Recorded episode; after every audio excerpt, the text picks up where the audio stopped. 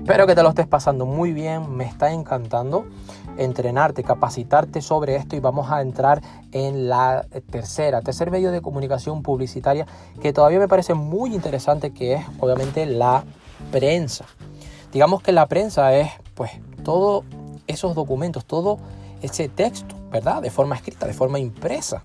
con un soporte, digamos, menos intrusivo, porque el cliente que, por ejemplo, lee un diario, o lee una revista, o lee un periódico, es un público, por lo menos si no está tan segmentado, microsegmentado, por lo menos está segmentado en el propio periódico, diario o revista en sí, o diferentes formatos, porque ya por lo menos le encanta eso que está leyendo. Entonces, ya que está leyendo esa revista, ese periódico, puede ser un formato diferente para poder escribir